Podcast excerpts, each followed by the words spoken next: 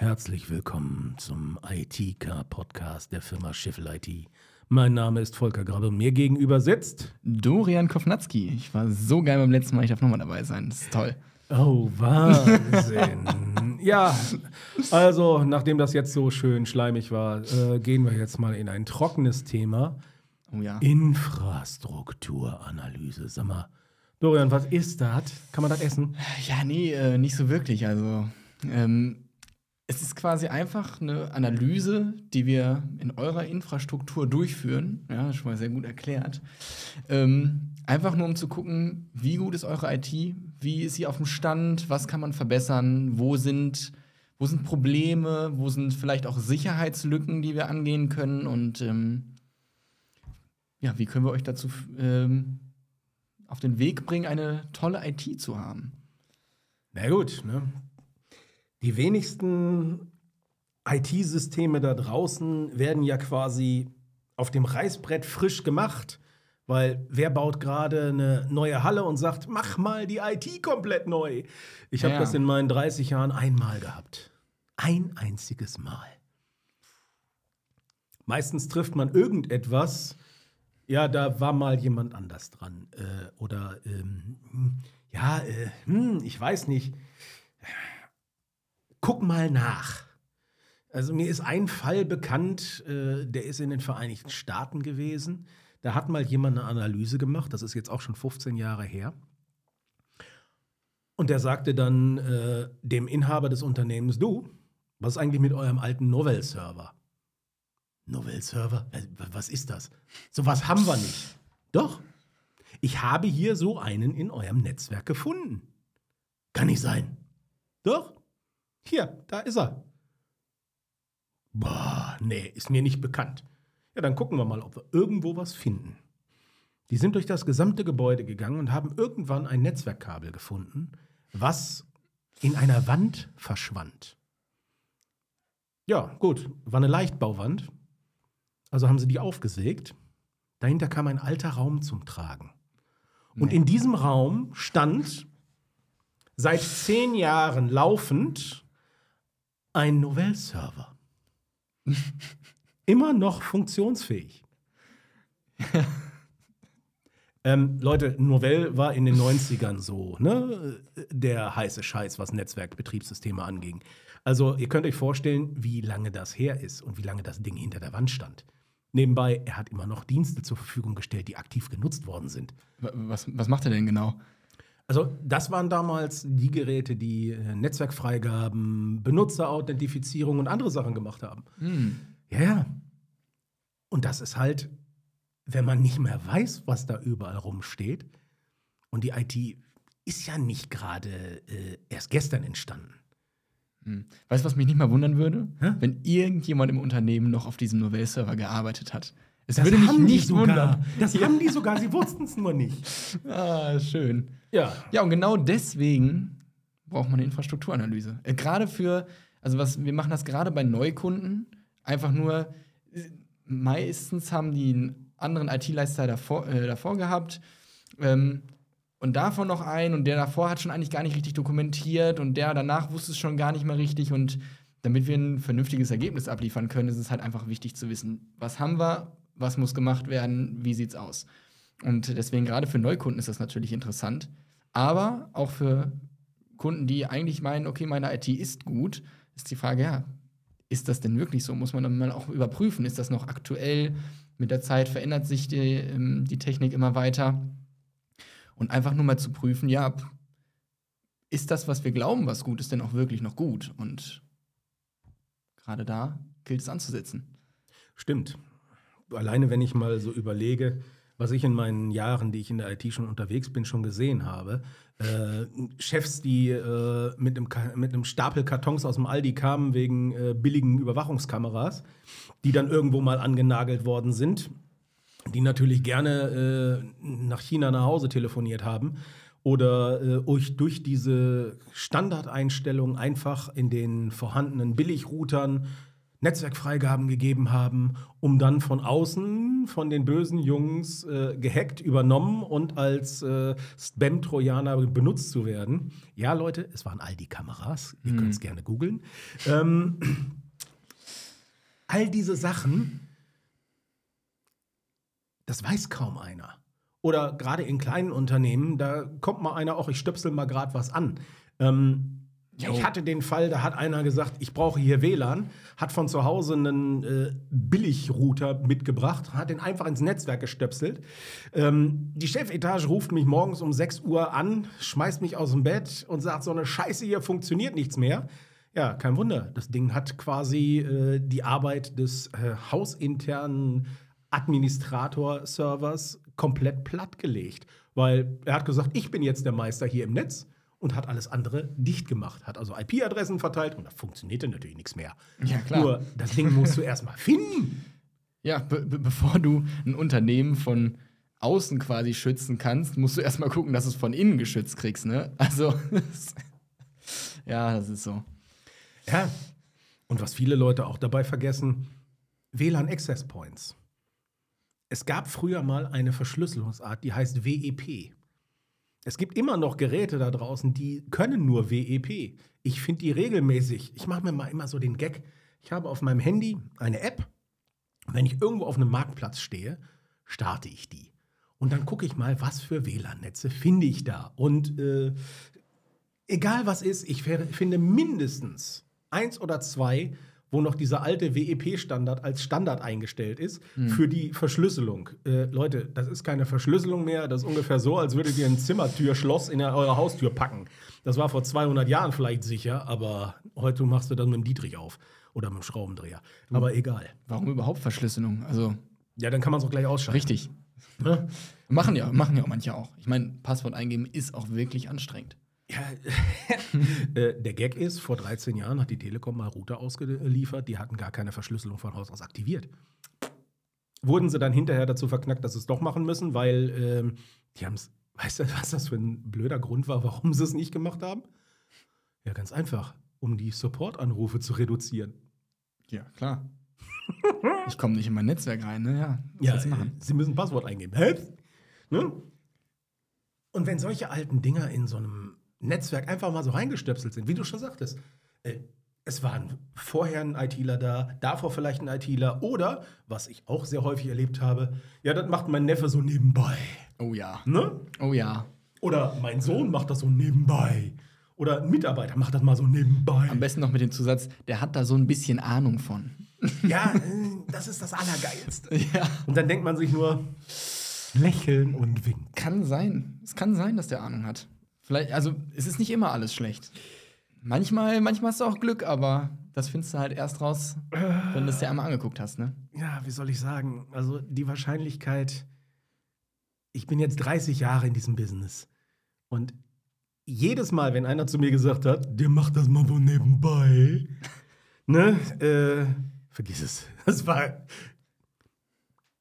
Chaos hoch 20. Ja, aber da hilft natürlich so eine Analyse, dass man den Leuten mal sagt, Leute, das, was ihr da gebaut habt, das ist scheiße. Ja. Es, ja, es ist so. Ja, gut, man muss ja nicht immer gleich die ganze, die ganze IT vom Kunden auseinandernehmen und sagen, ja, das ist schlecht, das ist schlecht, das ist schlecht, aber man so konstruktive Ansätze zu haben, wo man dann auch wirklich mitarbeiten kann. Und ähm, wir haben ja zusätzlich zu dieser, dieser einfachen, sage ich jetzt mal, Infrastrukturanalyse ähm, häufig auch noch Kunden, die dann die erweiterte haben möchten. Da gucken wir dann auch noch ähm, viele Sicherheitsaspekte an. Und ähm, gerade, da hatten wir ja vor zwei Folgen drüber gesprochen, über das Thema Sicherheit. Das ist ja sehr wichtig. Ja. Ähm, Gerade die Sicherheitsaspekte sind so im Bereich Updates und so nie so ganz berücksichtigt und gibt es richtig Pläne dafür und wird das wirklich alles so umgesetzt, wie man sich das vor 15 Jahren mal gedacht hat und ähm, das einfach einmal zu überprüfen. Es ist, das ist ja auch nicht so, dass man gleich eine riesige Investition in Kauf nimmt. Das, man, man muss ja nicht gleich immer alles umsetzen, was da drin steht. Aber einfach nur sich darüber bewusst zu sein, welche Schwachstellen man hat. Ich meine, es gibt natürlich auch immer die sagen, das Risiko gehe ich ein. Ne? Das ist ein bisschen, bisschen wie das Konzept, kein Backup, kein Mitleid. Ne? Ähm, aber zu wissen, ja, wo, wo sind jetzt die Schwachstellen? Was könnte man vielleicht auch, häufig sind es Probleme, die sind so einfach zu beheben, dass es kann eine kleine Einstellung im Router sein, die da einfach nicht gesetzt ist, dass dann zum Beispiel der ganze Traffic durchgelassen wird von außen. Man, man weiß ja immer nicht, die Leute haben ja, haben ja kein Gefühl dafür, was ist jetzt gut und was ist nicht gut. Und dann einen Profi dran zu lassen, sich das einmal zu, zu das einmal zu überprüfen, das ist halt na gut, ich sag mal, durch die Infrastrukturanalyse habe ich ja im Endeffekt auch quasi erstmal so eine Art Dokumentation meines Netzwerks. Ja, das sowieso. Das sowieso. Eine Dokumentation des Netzwerks ist ja sowieso immer das, was viele IT-Dienstleister scheuen. Und ich muss auch sagen, ist auch nicht meine Lieblingsbeschäftigung. Also ja. häufig dauert die Dokumentation genauso lange wie das, was man vorher eigentlich gemacht hat. Aber es spart halt in der Zukunft unfassbar ähm, unfassbar Zeit. Also es fängt an bei, bei Kabeln, die durch das ganze Netzwerk, äh, durch das ganze Haus verlegt sind. Und ähm, dann halt, war ich bei einem Kunden, der hat da so knapp 60 Kabel, die durchs ganze Haus gehen und dann, ja, dann stehst du da, hast keine Dokumentation, weißt nicht, wo irgendeins dieser Kabel hingeht. An den Dosen steht natürlich nicht dran, welches wohin geht. Am besten noch, es steht falsch dran und dann fängst du an, das Testgerät rauszuholen und jede einzelne Dose zu überprüfen, bevor du anfangen kannst. Und dann einfach eine Dokumentation zu haben, die vernünftig ist, ist einfach ein riesiger Zeitsparaspekt, ne? Ja, und vor allen Dingen im Fehlerfall äh, kannst du natürlich sofort gucken, wo ist der Fehler. Genau. Ja, du kannst vor allem dann auch den Kunden einfach mal anleiten, was ist denn jetzt wirklich zu tun? Also zum Beispiel, wir haben einen Kunden, der ist, sagen wir mal, 100 Kilometer weg. Da muss ich jetzt erstmal anderthalb Stunden hinfahren es wäre doch viel einfacher, wenn ich sage, yo, ich weiß, sehe jetzt hier ganz genau, das Gerät ist gerade nicht online, stecken Sie das mal bitte von dem auf den Port, wir wissen nämlich ganz genau, was wo ist. Ist doch mega. Spart drei Stunden Autofahrt, eine Stunde vor Ort, ist, ist für alle toll, spart Geld ohne Ende.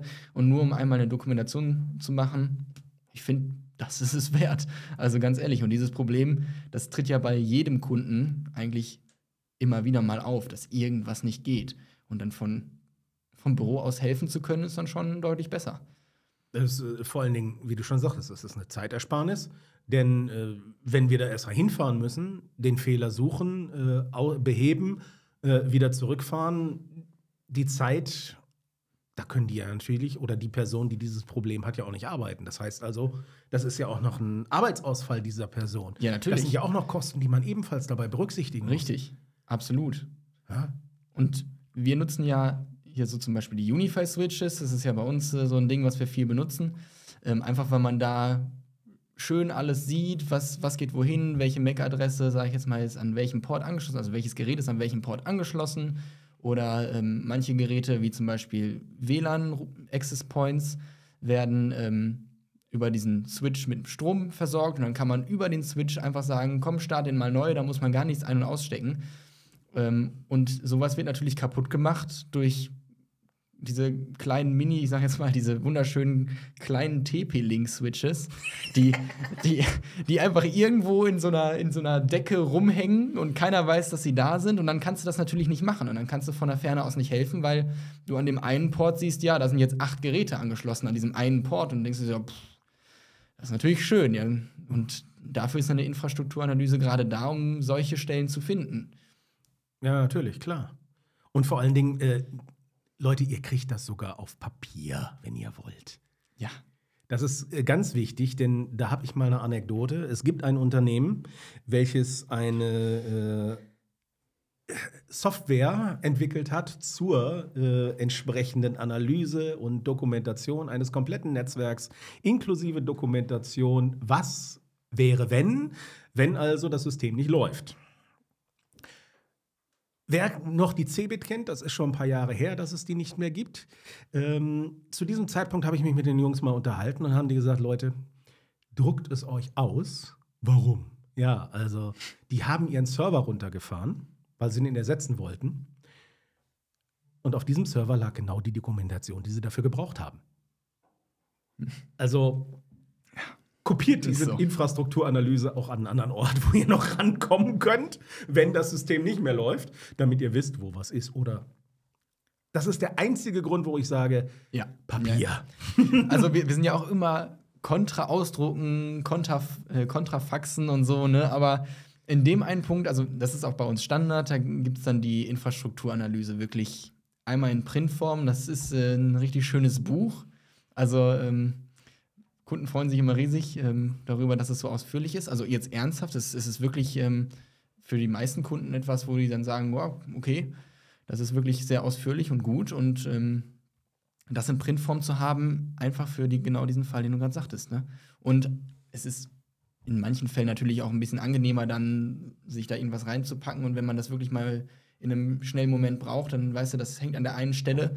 Da sollen ja dann auch solche Sachen wie, ähm, wie was ist in, in, einem Fall, also so, so ähnlich wie bei, einer, bei einem Feuernotfall, was ist zu tun, wenn meine IT einen Notfall hat? Ne? Was, ist, was ist dann zu tun, wen rufe ich an? Ähm, wo muss ich Bescheid sagen, weil da geht es dann natürlich auch um Zeit, wenn da irgendein Problem ist. Und genau an den gleichen Stellen dann so einen Bereich zu haben, wo dann solche Sachen stehen, ja. Ist, ist, ja, ist ja grundsätzlich einen IT-Notfallplan zu haben auch nicht schlecht. Und der ist übrigens auch ein Teil der Infrastrukturanalyse, dass man einen ja, genau. IT-Notfallplan mal erstellen sollte.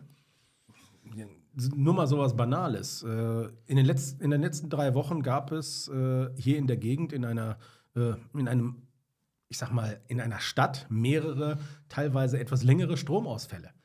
So, und wenn du da jetzt hm, deine IT-Hardware im Hause hast und nicht in unserer Rechenzentrumscloud. Haben wir übrigens dann, letzte Folge drüber gesprochen. Genau, äh, dann hast du ja das Problem, man muss die in einer entsprechenden Reihenfolge starten, damit die Dienste hinterher auch wieder vernünftig funktionieren, weil manche bauen auf andere Dienste auf, ohne diese nicht funktionieren. Wenn du aber ja. nicht weißt, welchen Server muss ich als erstes, welchen als zweites, welches als drittes und so weiter, wenn du das nicht weißt, ähm, dann hast du da die größten Probleme, weil hinterher irgendwas nicht funktioniert und dann musst du wieder rumfuhrwerken. Da ist das natürlich äh, ideal, wenn man eine Anleitung hat. Ey, komm, ich muss das jetzt erst den, dann den, dann den starten und dazwischen äh, fünf Minuten Pause haben. Ja, klar. Es gibt ja auch viele alte Systeme, die irgendwo noch in Benutzung sind, gerade wenn es um alte Maschinen geht, ähm, ist es ja leider so, dass man alte Systeme im Betrieb halten muss. Und äh, die haben natürlich noch mal ein bisschen speziellere Anforderungen als die neuen Systeme. Also die neuen Systeme sind da ja schon ein bisschen, bisschen freundlicher, sage ich jetzt mal. Aber wenn du da so ein uraltes Windows XP rumhängen hast, ne, was da würde ich schon mal ein bisschen vorsichtiger sein. Ja, gut, gerade im, äh, im produzierenden Gewerbe, so eine CNC-Maschine aus 1995 ja. wird nicht weggeschmissen, nur weil da noch Windows NT 4 drauf ist. Äh, Eben. Die läuft ja noch. Ja, das, das ist auch so der eine, eine Bereich, wo ich sage, okay, das, gut, was willst du machen? Ne? Die, die Maschine komplett wegschmeißen, das ist auch Blödsinn. Und da geht es auch gerade darum, das ist auch ein Aspekt der Infrastrukturanalyse zu gucken, ist diese, sind diese Geräte denn vom Internet abgekoppelt, weil das sind natürlich riesige Sicherheitslücken. Gerade diese einen Systeme, also wir empfehlen nicht ohne Grund am Ende der Sicherheitsupdates von Windows zu, dann mal auf die neue Version zu upgraden. Das ist ja normalerweise so knapp zehn Jahre bei Windows Server. Aber wenn du diese alten Systeme hast, die sind natürlich riesig anfällig für Probleme und für irgendwelche, irgendwelche Angriffe von außen und die dann zum Beispiel abzukoppeln und zu sagen, okay, die sind in ihrem eigenen, in ihrem eigenen Netzwerk komplett ab von allem anderen. Das äh, sind so Sachen, die halt überprüft werden müssen. Und vor allen Dingen durch die Analyse sieht man das auch erst. Ja, ja klar. Natürlich. Als, als Laie da durchzublicken, ähm, ich muss ganz ehrlich sagen, bevor ich mit der IT angefangen habe, ich hätte das ja auch nicht hingekriegt. Und ich war schon eigentlich interessiert in die IT und trotzdem, da muss, äh, da muss halt einfach Ahnung von haben. Ja. Ja, Leute, dann wisst ihr jetzt mal, was eine Infrastrukturanalyse ist, wofür sie da ist und sie ist sau wichtig, gerade auch für die Dokumentation. Eines der wichtigsten Sachen überhaupt, die gerne außer, ja, wie soll ich sagen, Nee, will ich nicht, aber muss sein, Leute. Es ist äh, wie mit der Tetanusspritze. Seht zu, dass ihr das Ganze kriegt, damit ihr eben nicht an Wunschstarkrampf drauf geht. Aber egal. Äh, Dorian, ich danke dir für das Gespräch. Wir werden uns äh, garantiert bei einem nächsten Podcast wiedersehen. Und äh, ich würde sagen, wir hören uns beim nächsten Mal. Bis dann. Bis dahin.